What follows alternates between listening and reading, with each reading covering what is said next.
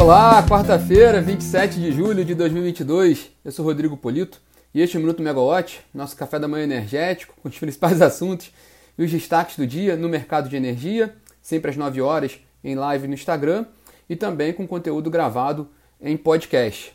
Bom, aqui no Rio de Janeiro, 20 graus, tempo nublado, mas sem previsão de chuvas, não há perspectiva de chuvas para o dia de hoje na capital fluminense. Assim como no, no podcast Será que Chove, né? A Juliana Suleiman menciona isso também, destacando que para o fim de semana é esperada uma, uma, a chegada de uma frente fria para o sul e sudeste, com possibilidade de redução das temperaturas ali no, logo no fim de semana, né? Bom, mas vamos, vamos falar dos destaques de hoje, né? Um, são dois destaques, um deles é, trata dos resultados já, né? A gente já está começando ali, já, já engatilhou, né? já, está, já está em andamento a temporada de balanços, então a gente vai falar um pouco sobre isso, sobre Neoenergia, EDP, Equinor, Petrobras.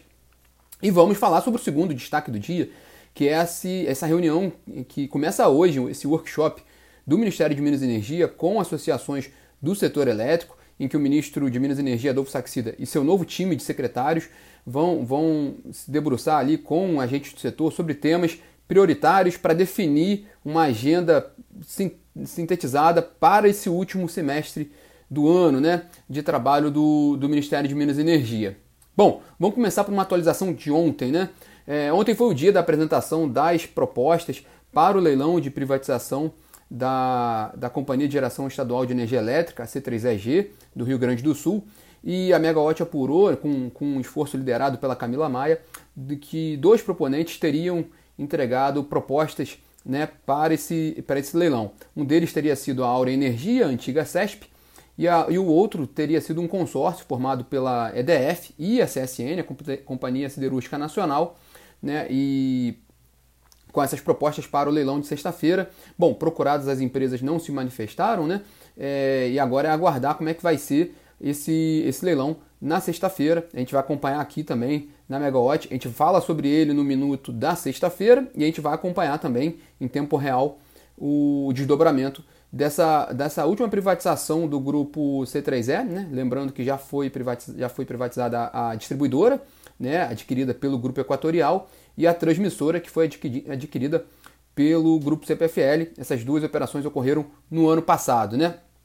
Bom, vamos para o dia de hoje. Né? É, as atenções estão de fato voltadas para Brasília, onde o Ministério de Minas e Energia faz esse workshop, né? faz a abertura hoje do workshop chamado Iniciativa de Mercado de Minas e Energia em que de fato o Ministério busca uma aproximação maior com o mercado e pretende discutir com os agentes temas prioritários de trabalho nesse segundo semestre, né?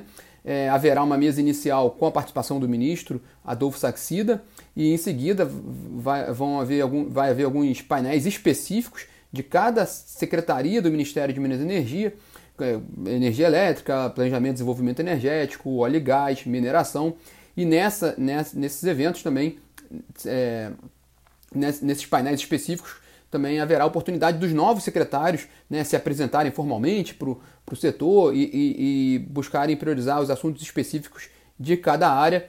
Bom, esse evento ele é fechado à imprensa, né, mas tem uma ampla discussão entre o Ministério e associações.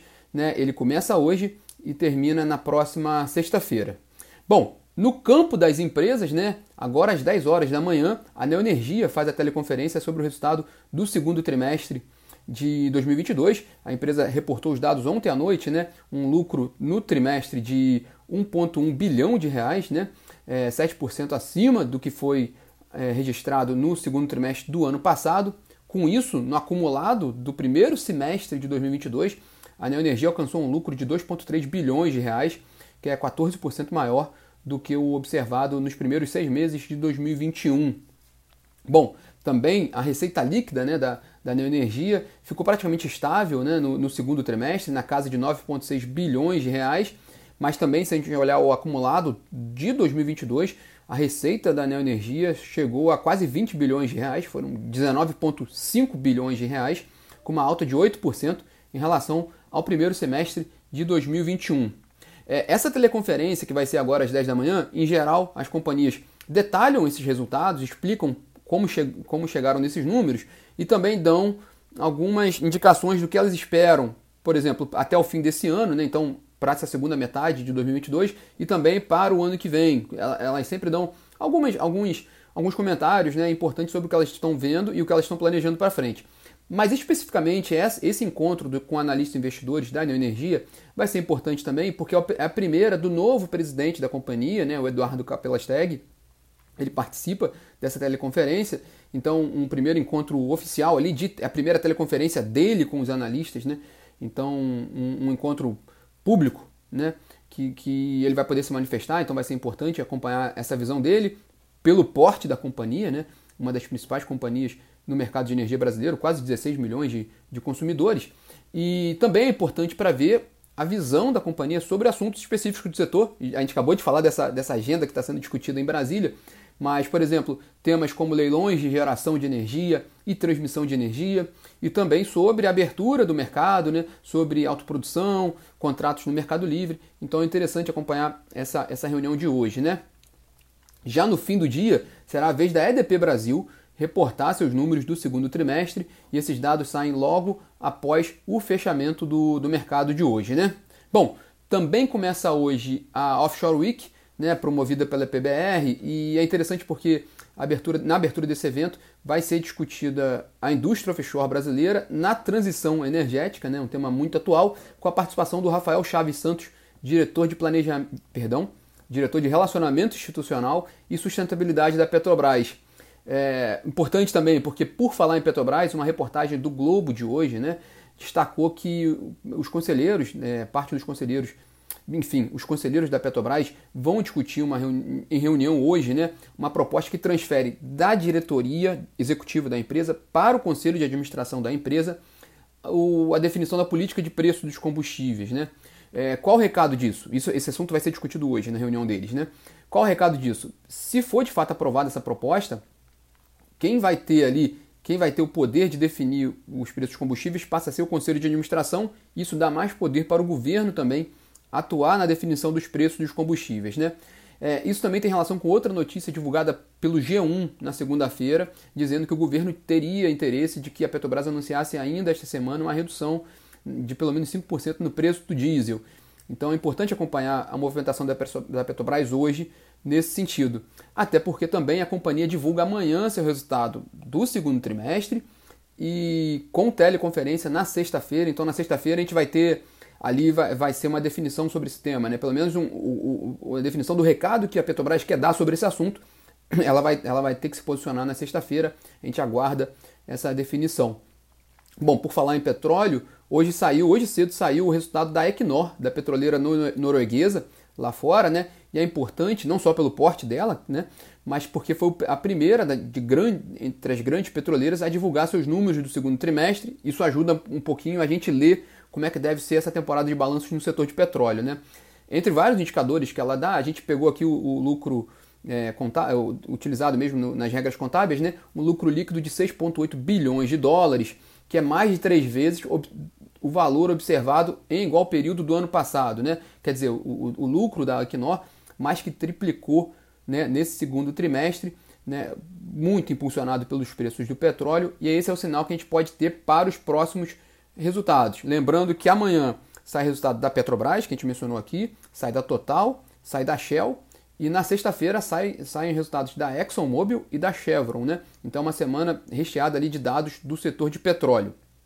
Interessante também notar que nesse resultado da Equinor, né, na carta ali de, de, de comentários do CEO da companhia, o Andrés, Andrés Opedal, ele ressaltou a crise energética né, criada ali pela invasão da Rússia na Ucrânia e como isso tem afetado né, os preços dos, do, do, do gás, dos combustíveis, né? E destacou né, o esforço que tem sido feito para garantir a segurança energética, né, principalmente no, na Europa, junto com o processo de transição energética, né, elevando ali é, a preocupação com relação à segurança energética na agenda que já vinha há algum tempo né, de transição energética. Bom, ainda em petróleo, saem hoje né, os dados dos estoques comerciais de petróleo dos Estados Unidos. Né? Lembrando que ontem o petróleo Brent, que é a referência para a Petrobras, ele recuou 0,73%, fechando um pouquinho abaixo de 100 dólares o barril, 99,46 o barril, é, mas hoje já estava subindo, né, por volta de 8 horas da manhã, ele estava subindo pouco mais de 1% acima dos 100 dólares o barril do Brent. Bom, uma última notícia para quem ficou conosco até aqui no final, né? É, saiu ontem, né, no fim do dia, um, uma edição extraordinária do Diário Oficial da União, né, com um decreto, né, que ajusta o prazo, né, dá mais tempo, na verdade, para os trabalhos do Comitê Interministerial e dos estudos do BNDES com relação à conclusão da usina nuclear de Angra 3 no âmbito do PPI, do Programa de Parcerias de Investimentos. Saiu ontem, no fim do dia, essa esse decreto que dá mais, mais tempo ali para, para esses estudos, né, para como viabilizar economicamente a implantação da terceira usina nuclear brasileira. Aproveitando só para falar sobre a questão nuclear, hoje a gente publicou na plataforma uma matéria sobre uma iniciativa global de, de hidro, para discutir né, o hidrogênio a partir da fonte nuclear. O interessante é que essa, iniciativa global ela conta com a participação da eletronuclear, que inclusive já tem ali é, um projeto, né? Já tem, ela já tem a produção ali no, no seu parque, é, no seu complexo nuclear de Angra dos Reis. Essa, essa matéria está disponível na plataforma e no aplicativo, assim como outros assuntos que a gente mencionou aqui desde o início do nosso bate-papo. Para quem entrou depois também, esse bate-papo já já vai estar disponível em podcast para quem quiser conferir desde o início. Bom, pessoal, esses são os destaques dessa quarta-feira e amanhã a gente está de volta aqui às 9 horas da manhã com a agenda da quinta-feira, já dando um spoiler que a quinta-feira promete, né? Tchau, tchau, pessoal. Até amanhã.